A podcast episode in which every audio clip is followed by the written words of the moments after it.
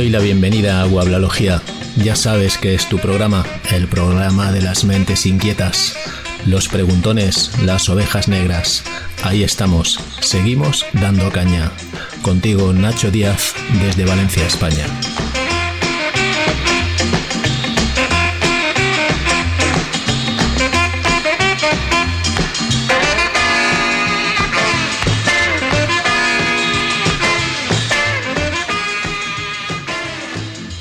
Bien, pues buenos días, buenas tardes, buenas noches. Como siempre, los protocolos de, saludo al inicio de este nuevo podcast. Hoy es miércoles 8 de noviembre y te presento el episodio número 30 titulado malintencionadamente el efecto Ferraz.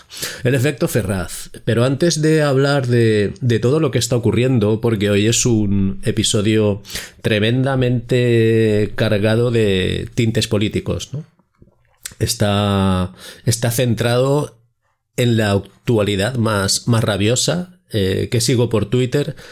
Eh, sobre lo, lo, que está pasando, tú ya lo sabes, en, en, las sedes de. en todas las sedes a nivel nacional del Partido Socialista Obrero Español. Voy a intentar razonar por qué está ocurriendo, por qué no había ocurrido antes, sobre todo, y, y qué es el. qué es el germen de todo esto. Pero antes, como te decía, antes de comenzar. Bueno, yo soy como ya sabes, Nacho Díaz, en Guabla en el aire. Pero antes de comenzar te quería, quería saludaros, porque mm, creo que ha llegado el momento, después de 30 episodios, de, de saludar a los oyentes, a la gente que realmente está escuchando esto. Y analizando un poquito las estadísticas que me ofrece Evox, eh, me he llevado una grata sorpresa, porque pensaba que solamente había oyentes de España, ¿no? Y no es así. Hay, hay varios países eh, a los cuales voy a saludar y a todos los oyentes que estáis escuchándome, bien, sobre todo y básicamente desde España, pero también hay un grupo importante de, de oyentes de México. Os saludo a todos. Viva México, cabrones. Estados Unidos, Perú, Bélgica, Alemania, Irlanda, Brasil, Eslovenia, Venezuela y Sudáfrica. Gracias a todos por, por seguirme, por escucharme, por interesaros por, por, por estos episodios, por este podcast y espero que, bueno, que sigáis fieles a, a, la cita semanal que me he planteado, que me he impuesto y que la hago con sumo gusto y con, y con muchas ganas. Bien, esta sería la, la dedicatoria. Vamos a entrar en harina, vamos a entrar en harina porque, bueno, antes de entrar en harina, Estoy preparando una sorpresa para todos vosotros. Se trata de un especial Navidad y me está llevando muchísimo trabajo porque quiero hacer las cosas bien, ya lo sabéis, no me gusta esa inmediatez en diaria en los, en los podcasts porque la opinión la puede dar todo Dios, ¿no? Pero cuando intentas justificar, intentas interiorizar, intentas estudiar eh, las materias, los contenidos sobre los que se hacen los podcasts, pues necesitas tiempo, ¿no? Y yo necesito ese tiempo. Ese tiempo lo estoy dedicando a realizar, a elaborar un especial Navidad. El especial Navidad va a versar sobre los protocolos de los sabios de Sion. Es una gran tarea, una tarea profunda, que ya estoy prácticamente a mitad. No te digo que estoy finalizando porque es un currazo. Y lo que estoy haciendo básicamente es hacer una grabación, realizar un audiolibro de este, de este, de esta obra que se titula eh, los protocolos de los sabios de Sion, tan manida, ¿no? Tan, tan utilizada. Y después un análisis profundo, porque claro, evidentemente la he tenido que leer. Ya la había leído hace unos cuantos años, pero el hecho de leerla con intención de grabarla te hace... Eh, te, te, obliga a mantener una atención diferente durante la lectura y después, evidentemente, todo el hecho de la producción de audio, de la, del trabajo que hay que hacer en el audio. Hay, pues yo, elimino, por ejemplo, las pausas de respiración, intento eliminar todos los errores porque cuando me doy cuenta los vuelvo a grabar. Entonces, bueno, es un trabajo que tampoco te voy a detallar mucho, pero hay que limpiar ese audio y después hay que ecualizarlo. ¿Por qué te cuento todo esto? Pues porque me empapo todavía más del contenido de, del libro, ¿no? Eh, eso es lo que estoy preparando. Creo que te va a resultar muy, muy interesante. Aparte de, que voy a dejar creado el audiolibro. Y, y esa era la noticia, ¿vale? Eh, lo lanzaré aproximadamente durante la semana navideña. Aproximadamente entre el 15 y el 20-22 de diciembre, por ahí. Así que estate atento a la noticia y ya verás el podcast, que va a ser largo, que va a ser largo. Aquel va a ser un especial Navidad que va a dejar huella. Bien, vamos a entrar en materia, porque hoy tampoco quiero estirarme mucho. Eh, y sí que quiero dejar conceptos claros y, remover un poco tu conciencia, ¿no? Tu, tu forma de comprender y sobre todo centrar la atención, el foco en el tema de las ideologías, que creo que son los asuntos que están dividiéndonos, que nos están polarizando, como ya dije en el episodio 27, polarizados y enfrentados, que te recomiendo escuchar, nos están separando y nos están alejando del auténtico foco, del auténtico objetivo de nuestra misión como ciudadanos, ¿no? Que somos realmente los receptores de todos los servicios del Estado. Creo que ese factor se está invirtiendo, ¿no? Se está invirtiendo y estamos siendo, de hecho somos los, los sirvientes, los esclavos del Estado. Pero bueno, esa es una disquisición que cuando la pasas por el filtro de las ideologías, pues pierde bastante sentido, porque son las ideologías precisamente las que someten al ser humano. Bien, em, el efecto Ferraz. ¿Qué está pasando? Primero que nada, en primer lugar, ¿qué está pasando en España. Os lo digo sobre todo a, vosotros que estáis escuchando desde fuera de la realidad de España, estos países que he citado antes. México, Estados Unidos, Perú, Bélgica, Alemania, Irlanda, Brasil, Eslovenia, Venezuela y Sudáfrica. Pues en España está ocurriendo un hecho que, llama mucho la atención y que muchos de vosotros desde fuera de España lo vais a comprender, lo vais a, entender. Y es que ya no existe la separación de poderes, que es la primera garantía de la independencia del Estado, de la democracia, de las libertades y de, y de todo este asunto que también está muy manipulado. En Cataluña, que es una comunidad autónoma, un estado de España, una provincia o como tú quieras llamarlo, un departamento, ¿vale? España está dividida en comunidades autónomas. Una de ellas, que es Cataluña, históricamente pues tiene una reclamación. Eh, dice que voy a intentar ser lo más eh, neutral posible, ¿vale? Cataluña ha sido el foco cultural de España, la, comunidad puntera a nivel cultural, a nivel de avances, a nivel ideológico de España desde el franquismo, ¿no? desde la desaparición de la dictadura a partir de 1977, 76, 78 cuando se inició este régimen del 78 que nos está jodiendo la vida ahora. Bien, entonces España eh, está compuesta por Cataluña. Cataluña ha sido ese foco, ha sido ese, esa punta de lanza cultural, pero ahora está destrozándose, la están destrozando, precisamente creo yo, por ser ese, esa punta de lanza, ese factor de innovación y de avance y de modernidad.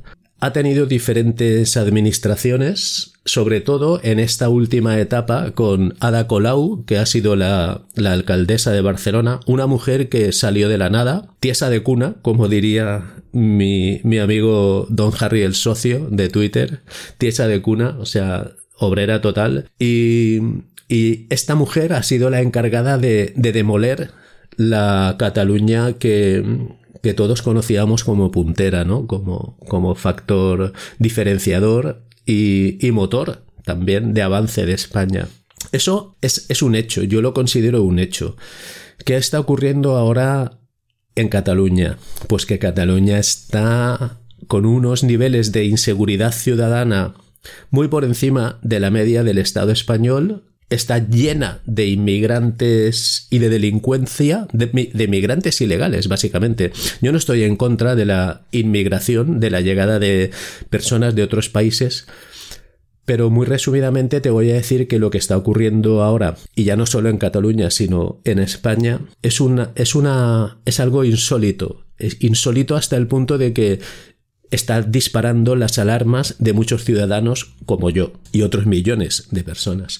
Y es que están llegando inmigrantes ilegales ilegales porque no llegan con un acuerdo y con una y con un procedimiento de investigación de, de su historial, de antecedentes penales, de, de, de, mínimas garantías, ¿no? Llegan en unas pateras, en unas barcas, los traen de África y son todo hombres jóvenes eh, no llegan familias, no llegan mujeres, no llegan niños, no llegan ancianos, llegan hombres jóvenes, ¿vale? Estos hombres jóvenes llegan sin absolutamente nada, ni siquiera equipaje, ni una bolsa de plástico, no llegan, llegan, no, traen nada y el Estado, el gobierno socialista, eh, que es el que está gobernando ahora, y ha ocurrido esto a partir de la llegada al poder del gobierno socialista, precisamente, este gobierno lo que está haciendo es en lugar de prestar atención a las fronteras y solucionar este problema, intentando reducir o mitigar o controlar o supervisar estas llegadas, lo que está haciendo es simplemente nada. No hace nada, no protege fronteras y lo que ocurre es que se está produciendo un efecto llamada importante porque además a estos eh, seres humanos que llegan los está alojando en hoteles de 3 y 4 estrellas. No te lo vas a creer.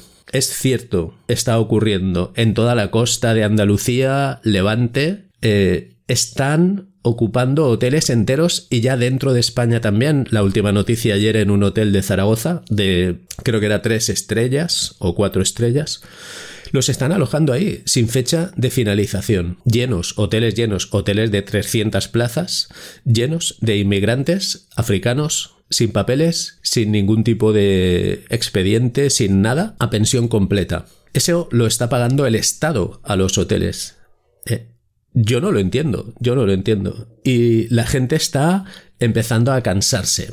Se está, yo estoy ya evidentemente también muy cansado de todo esto porque los impuestos de los ciudadanos de, España se están utilizando para esto, entre otras cosas. Y a mí no me parece bien, evidentemente. Vale, eso por un lado. Pero no quería desviarme del tema. Quiero hablarte del efecto Cataluña. ¿Qué ocurre en Cataluña? Ocurre que mm, hace unos seis años aproximadamente hubo un, un conato de independencia de Cataluña de hecho, se llegó a proclamar la independencia de Cataluña, de esta provincia, de esta comunidad autónoma de España, de forma unilateral, unilateral eh, por el gobierno actual de turno de, de, aquel momento en Cataluña. Esa declaración de, de independencia duró unos minutos porque automáticamente el mecanismo del Estado se puso en marcha declararon ilegal esa declaración de independencia y acusaron de, como, como a cualquier delincuente, pues a los promotores de esa declaración de independencia. Fruto de aquello, eh, se produjo la huida del presidente de la Generalitat, digamos el presidente de esa comunidad autónoma, para los que estéis fuera de España. ¿no? Ese señor, que se llama Carlos Puigdemont, Carles Puigdemont en, en catalán, se metió, al parecer, dentro del maletero de un coche y en unas cuantas horas se plantó en fuera del digamos del ámbito jurisdiccional español. Se fue a, a Europa a Bruselas y se estuvo allí ha estado allí viviendo seis años para que no lo detengan en España vale Junto a él, pues hay más políticos que también han estado fuera del ámbito jurisdiccional español, huidos de la justicia y también estaban buscados. Bien. Eso es un resumen por encima encima. ¿Qué está ocurriendo ahora? Pues está ocurriendo que el gobierno de España, eh, que casualmente no ha resultado elegido por los ciudadanos porque el presidente actual de España, Pedro Sánchez, llegó al poder eh, por medio de una moción de censura, con lo cual se saltó el trámite de las votaciones, ¿no? Y, y después ha habido ya otras votaciones y ha sido reelegido, bueno, pues ahora se encuentra en el momento en el que vuelve a, necesitar apoyos para ser presidente. Eh, si no consigues determinados apoyos, según la Constitución española, las leyes españolas, debes de em, repetir, debes de volver a convocar elecciones. En este punto estamos. ¿Qué es lo que se le ha ocurrido al presidente del gobierno actual? Pedro Sánchez para conseguir esos apoyos. Lo único que puede hacer, que es lo que está haciendo, es pactar con eh, todas las fuerzas posibles que tiene a su, a su alcance en el arco parlamentario, ¿no? ¿Cuáles son esas fuerzas? Bien, bueno, voy a hacerte un paréntesis. Eh, después de las elecciones, es que esto es un paréntesis importante y luego volveré con los pactos. Eh, después de las elecciones se dio una paradoja, se dio un caso extraño en la historia política española. Y es que el partido de la oposición, que se llama Partido Popular, tuvo la posibilidad de formar gobierno pactando con otro partido que también sacó unos cuantos votos, que fue el partido llamado Vox, ¿vale? Si se hubiera dado un pacto, si, si hubieran habido conversaciones con, con ánimo de formar gobierno por parte del Partido Popular, más el partido Vox, se hubiera conseguido prácticamente al 99% formar un gobierno estable para España. ¿Qué pasó? Pues que el Partido Popular se negó a negociar nada con el partido Vox. Eh, y no se formó gobierno. Entonces le pasó la patata caliente al Partido Socialista que tampoco tiene los suficientes apoyos para formar gobierno y es lo que está pactando ahora. No vamos a entrar, no voy a entrar evidentemente, en por qué ese Partido Popular, que es un partido de tradición, de larga tradición en España ya, decidió no pactar con el Partido Vox. No voy a entrar ahí. Bueno, sí voy a entrar sí voy a entrar, porque tenemos un poco de tiempo. Luego te hablaré de los pactos del PSOE. Mi opinión, como persona individual, como, como, ciudadano español, mi opinión es que todos los partidos políticos del arco parlamentario español forman parte, son propiedad del Estado.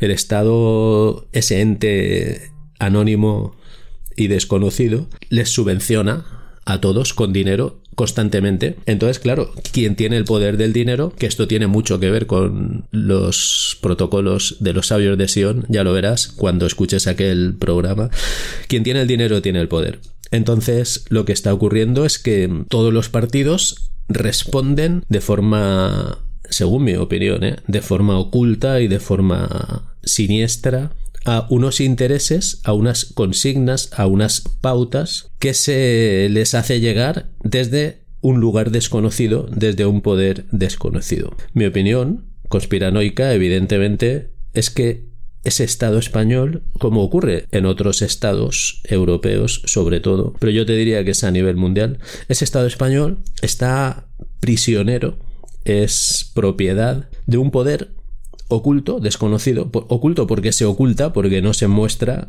claramente, y que es quien diseña y dirige los acontecimientos de, al menos de Europa y al menos de España. Entonces, esa fue la razón por la que el PP, el Partido Popular, decidió sorpresivamente para todos no pactar con Vox y no formar un gobierno estable para España. No se me ocurre otra razón no se me ocurre, no se me ocurre ninguna otra razón. Entonces yo creo que es una evidencia que, existen consignas, consignas superiores por encima de la voluntad de los presidentes y por, por encima de la mm, voluntad popular expresada en las urnas, que esa sería otra cuestión también, la limpieza y la legalidad de las elecciones. Pero vamos a volver a los pactos. Eh, el PSOE, ahora mismo el Partido Socialista Obrero Español en España, lo que necesita es una mayoría suficiente para poder formar gobierno, puesto que mm, existen diferentes bloques ideológicos. Vox no va a ceder votos para facilitar el gobierno a, este partido socialista Y al parecer el Partido Popular tampoco. Entonces, la única opción que le queda al Partido Socialista en minoría eh, aunque ganó las elecciones, no tiene mayoría suficiente para formar gobierno. La única solución que le queda, como te decía, es pactar con grupos mm, políticos minoritarios que sí que tienen representación parlamentaria también y debe de ir sumando pues cinco votos de aquellos, tres votos de aquellos y así así intentar formar gobierno. La única alternativa para para ello es pactar con unos grupos independentistas catalanes y vascos. El grupo independentista catalán es el que ha promovido esa secesión, esa declaración de independencia hace seis años de separación del Estado español, ¿vale?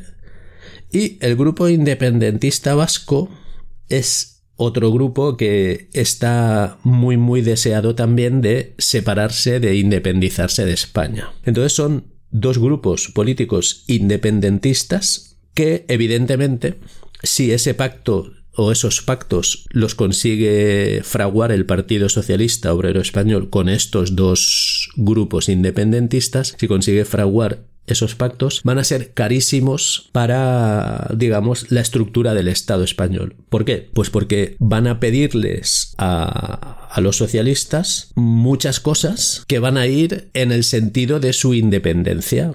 Y eso es un chantaje político muy evidente.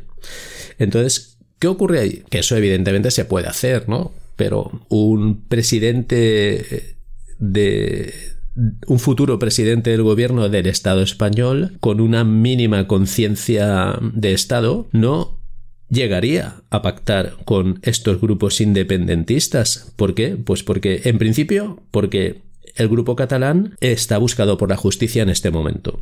Todavía, creo. Y, el vasco, pues, ha cometido históricamente ETA, ¿vale? ETA, la organización terrorista ETA, luego transformada en Bildu, ha cometido múltiples atentados en la historia de España, asesinatos a pistola y a metralleta y a bomba contra muchísima gente eh, que estaba eh, en la política, eh, en, en la policía, en fin, una actividad terrorista, ¿vale? Entonces, claro, con esta gente, ni con unos ni con otros, se debería de pactar si lo que se tiene es una conciencia de, pues de Estado, ¿no? De, de, decir, voy a mantener la integridad territorial de España y a evitar secesiones y a evitar mm, una reducción de, del poder de España en el mundo, porque un Estado cuanto más pequeño es, menos poder tiene, ¿no? La situación básicamente está así ahora mismo. ¿Cuál ha sido la reacción de Pedro Sánchez ante toda esta situación?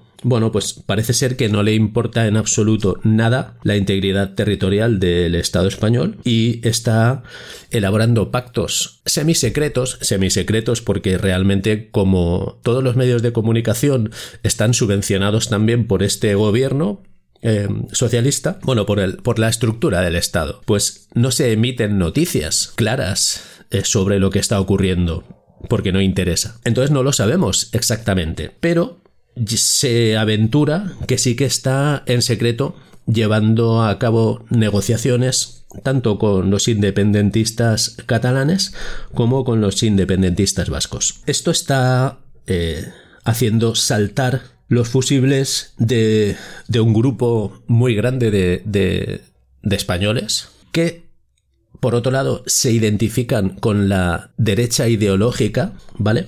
O sea, más relacionados con el Partido Popular y con Vox, que es la derecha ideológica del arco parlamentario español, siendo la izquierda ideológica, entre comillas, el Partido Socialista, que de izquierda tiene poco, ¿vale? Bueno, pero lo dejamos ahí, ¿vale? Luego está también una pequeña facción que se llama Sumar, otro partido, y Podemos, que ya es un cadáver político, que se han aliado ahí justo antes de estas últimas elecciones.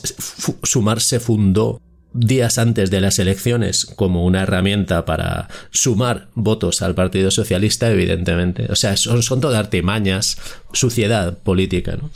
que está ahí funcionando. Y lo que te decía es que básicamente ha habido una reacción social eh, de protesta contra todo esto que te he explicado de la gente que está asociada a la derecha ideológica en el espectro político español, social español, que luego todo esto también está siendo muy relativo, luego te lo explicaré, y esta desilusión, este más que desilusión, este desagrado eh, se ha materializado por, por vez primera desde hace años ya en una acción cívica, pacífica, de protesta en toda España. Y lo que se está haciendo es rodear las sedes del Partido Socialista Obrero Español, mm, Pedro Sánchez, en toda España.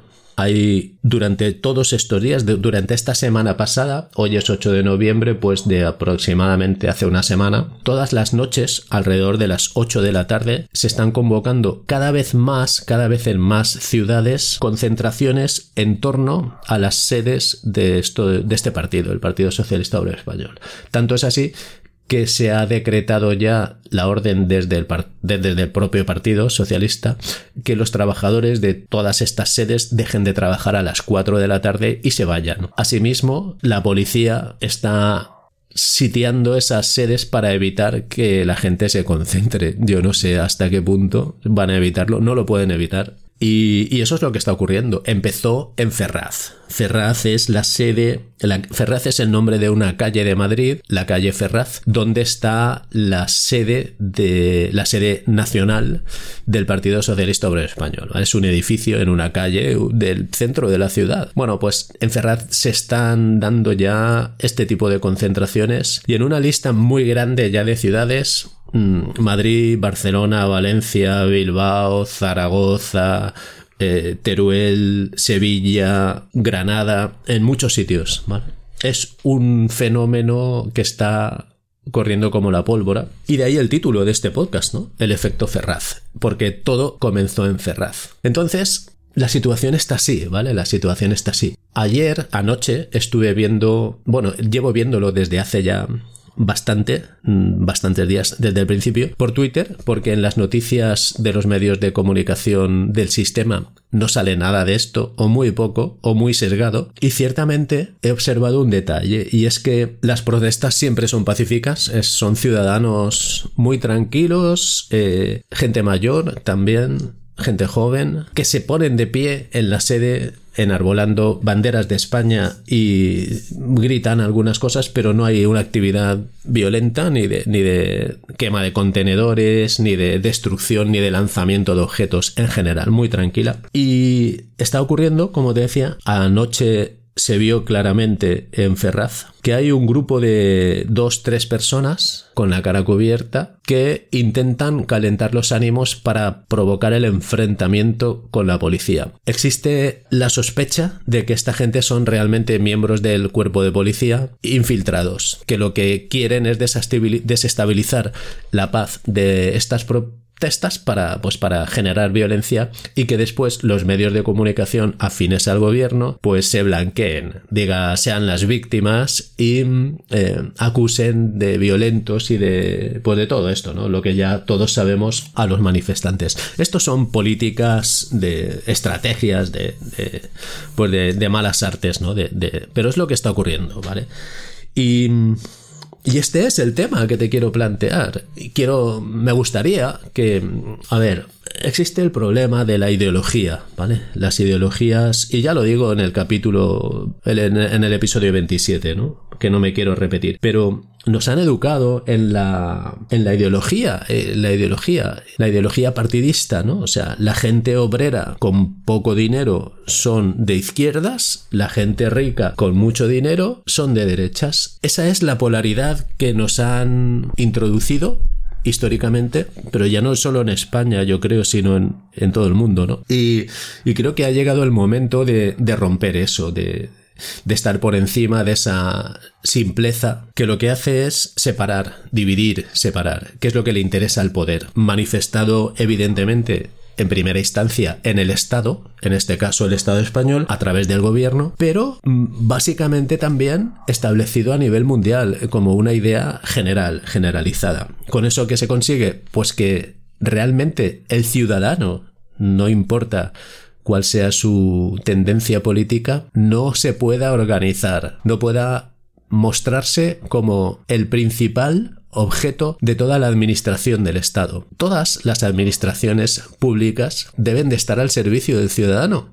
Pero claro, cuando una administración pública lo hace mal, si tenemos una sola entidad ciudadana consciente de su poder y totalmente armonizada y, cohesionada, eh, va a ponerle las pilas al Estado, va a ponerle las pilas a la Administración y va a decir, no, señores, por ahí no, estas políticas no las pueden hacer porque nos perjudican. ¿Qué ocurre? Que si consigues dividir, si consigues enfrentar entre sí a ese ciudadano global y hacerlo grupos enfrentados, nunca van a poder hacer esto, ¿no? Nunca van a poder poner en su lugar a la administración pública, al gobierno, a, los jueces, a, todos, ¿no? A la administración de justicia. Todo esto eh, que creo que va a continuar y que creo que va a dar pie a una nueva concepción social, de una, una, nueva concepción del poder social, ¿no? Y es que realmente es la ciudadanía la que debe imponerse y así está ocurriendo, ¿no? Así está ocurriendo. Todo esto va, va a producir un cambio. Creo que se está dando un despertar muy interesante, muy necesario de la ciudadanía. Pero creo que aún vamos a tener que superar ese escollo ideológico que mucha gente no va a poder superar, que mucha... Que, a ver, ¿por qué? Digamos, los votantes del Partido Socialista, que imagino muchos de ellos también estarán en contra de, de todo lo que está haciendo Pedro Sánchez para acceder al poder, para mantenerse en el poder. ¿Por qué no se presentan también a protestar? Pues porque su ideología, más allá de argumentos de razón, de, de peso, de lógica, su ideología se lo impide. Hay muchos votantes, y yo conozco personalmente gente que vota al Partido Socialista y no los puedes sacar de ahí porque el objeto del voto de ese de esa persona es que precisamente no gobierne la derecha, que no gobiernen los contrarios. No importa lo que haga el Partido Socialista, no importa las leyes que saque el Partido Socialista, no importa que sean contra mí. Lo que yo no quiero es que no gobierne los otros. Con ese razonamiento no se puede avanzar, no se puede. De hecho, muestra muy poca inteligencia, ¿no? Entonces creo que en esta masa, eh, no quiero ofender a nadie, ¿no? Pero eh, creo que en esta masa es donde se mueve la, la ideología de partidos. ¿no? Creo que hemos llegado a un momento en el que ya se debe superar esta ideología de partidos y realmente prestar atención a lo importante y es qué políticas son favorables al ciudadano y quién realiza esas políticas. Yo te puedo decir que desde que ha llegado al, al gobierno este Partido Socialista con, con Podemos, antes Podemos, ahora sumar las leyes que se han llevado a cabo son profundamente destructivas para la sociedad, para el tejido social. Solo te voy a hablar de la ley de bienestar animal y de la ley del solo sí es sí, que se llama así popularmente, es una ley mm, pues que está soltando a violadores con una reducción de penas, que estos violadores están volviendo a delinquir. Es una ley que, mm, sin entrar en demasiados detalles, permite que una mujer pueda encarcelar a un hombre solo con su testimonio de que ha sido agredida por él es cárcel inmediata, después ya veremos, ¿no? En fin, hay muchas cosas que... Y luego el tema LGTBI que se está manipulando hasta unos extremos espeluznantes, rayando en la pedofilia. Y ahí lo voy a dejar también. Por ejemplo, la ley de protección animal. Todo esto son leyes que se han llevado a cabo durante el gobierno socialista. La ley de protección animal, ahora mismo, si tú vas con tu perro paseando por la calle y lo atas en la puerta de un comercio para que no entre el perro, lo dejas en la calle atado, hay muchas tiendas que ya tienen un pequeño mosquetón y una plaquita muy simpática que pone deja tu perro aquí, por ejemplo, ¿no? Pues lo dejas ahí atado, entras a la tienda, si en ese momento pasa un policía con ganas de, de guasa, con ganas de fiesta, te puede meter una multa muy importante por dejar el perro atado ahí. ¿Por qué? Porque han decidido crear esa ley. ¿A quién beneficia esa ley? Te lo pregunto.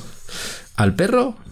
¿Tú crees que al perro le va a molestar que se, que se quede ahí atado tres minutos o cinco o diez hasta que salga el dueño. Yo he tenido perro, eh, murió hace poco. Yo lo dejaba atado en una puerta de un comercio y el perro estaba todo el rato mirándome a ver cuándo salía, pendiente de mí. Es, es un perro. Pues así todo, así todo, eh, muchas cosas, muchos despropósitos que, que nos están, a mí por lo menos me está dando la sensación de que ese, esa mano negra, esa mano oculta que gobierna a los gobiernos, que tiene mucho que ver con los protocolos de los sabios de Sion, yo quiero sembrarte esa semilla ya. Eh, esa mano oculta está en un punto de desesperación que, que se está mostrando tal como es, ¿no? Diabólica y perversa. ¿Cuál es el objetivo? Pues destruirnos, destruirnos, destruirnos. A partir del 15 de marzo de 2020 hubo una campaña de destrucción masiva ya. Yo no te voy a entrar a detallar. Tú, tú sabes, ya tú sabes, mi amor. Y, y esto sigue en marcha, y esto sigue en marcha. Entonces, para concluir, y no quiero ser muy largo hoy, para concluir, creo que el efecto Ferraz es la semilla de la libertad que está, que está germinando ya en la sociedad española. Creo que el cansancio de toda la gente más despierta, la gente que más está viendo toda esta manipulación ya es patente, ese cansancio ya es insoportable y se está manifestando de forma espontánea, porque es espontánea, en una primera instancia, en una primera instancia, en estas manifestaciones pacíficas. Em, todo movimiento popular, toda, todo enfrentamiento a la injusticia, a la sinrazón, empieza así. Hay que tener cuidado porque como esto se gestione mal, como esto no se racionalice y no se comprenda por parte del, gobierno, que es el principal acusado en esta causa, se puede, se puede escalar, ¿eh? puede escalar. Yo en Twitter ya he dicho que, por cierto, si quieres seguirme en Twitter, búscame Guablalogía, W-A-B-B-B L-A, guaplalogía, arroba guaplalogía, ahí me puedes seguir. Eh, yo ya he dicho en Twitter que cuidadito eh, con esto, porque el siguiente paso es el enfrentamiento cuerpo a cuerpo y, y, la sangre en las calles. Yo no quiero, yo quiero, yo quiero evitar esto, yo no quiero que esto ocurra, pero tiene toda la pinta, ¿eh? porque no es una tontería que se le ha ocurrido a cuatro descerebrados, ¿no? Hay gente de 80 años en la calle protestando frente a las sedes de este partido socialista obrero español. Hay gente de todo tipo, de toda extracción, ¿eh? Y sé que también hay gente de ideología de izquierdas que no lo dice y que están allí protestando. Porque, y con esto termino, creo que los partidos eh, en España, que es donde, que es donde conozco más los partidos ya están perdiendo el norte. Ya, a ver, un partido de determinado, de determinada ideología, pues hace cosas en referencia a esa ideología. Ahora los partidos están haciendo cosas que no, que no se pueden eh, establecer con una u otra ideología. Es una locura, es un frenesí, es una, es una sin razón total. Entonces, pues eso, eh, creo que todo esto está relacionado con ese cambio de era, ese cambio de ciclo que tantas veces digo. Creo que vamos a sufrir todavía estos coletazos de, de ahogado, estas patadas de ahogado que dicen en México, saludos a todos cabrones, que dicen en México las patadas de ahogado, ¿no? Em, que vamos a estar sufriéndolas todavía hasta la primavera de 2025 y que a partir de ahí empezaremos a ver la luz. Con lo cual van a pasar cosas mucho más tremendas eh, a partir de, de, estos días hasta, hasta esa primavera de 2025. Y antes de terminar, quiero solidarizarme con todas las personas de la ciudad de Acapulco. Por si no lo sabéis, en España ha habido un, un tremendo, una tremenda catástrofe hace el día, el día del eclipse, hace dos sábados en, en, México, en Centroamérica, ha habido un huracán, un tornado brutal que ha arrasado la ciudad de Acapulco. Son aproximadamente casi 800.000 personas que han quedado todas sin hogar. Si has estado en Acapulco de vacaciones, pues olvídate, esa ciudad ya no existe, está arrasada, eh, sin agua potable, sin servicios de básicos. Es una catástrofe brutal y tampoco trasciende aquí en España. Básicamente no nos hemos enterado. Mi solidaridad con todos los acapulqueños y en general con todos los, con todo el pueblo mexicano, que son indudablemente hermanos. Así que nada, te dejo pues este episodio número 30 de Guabla en el aire. Te agradecería que si te gusta este espacio lo, lo publicaras, lo compartieses para que la gente me conozca más. Somos poquitos, sé que vamos a ser muchos más, sé que van a haber más países que se van a sumar a, este programa y muchos más radioyentes, muchos más eh, escuchantes a todos estos temas que creo que son de, de interés general de interés general. Así que bueno, te envío un saludo y mm, mi más sincero amor. Así que vamos para allá, vamos a resistir, que somos supervivientes. Nos vemos en el próximo programa.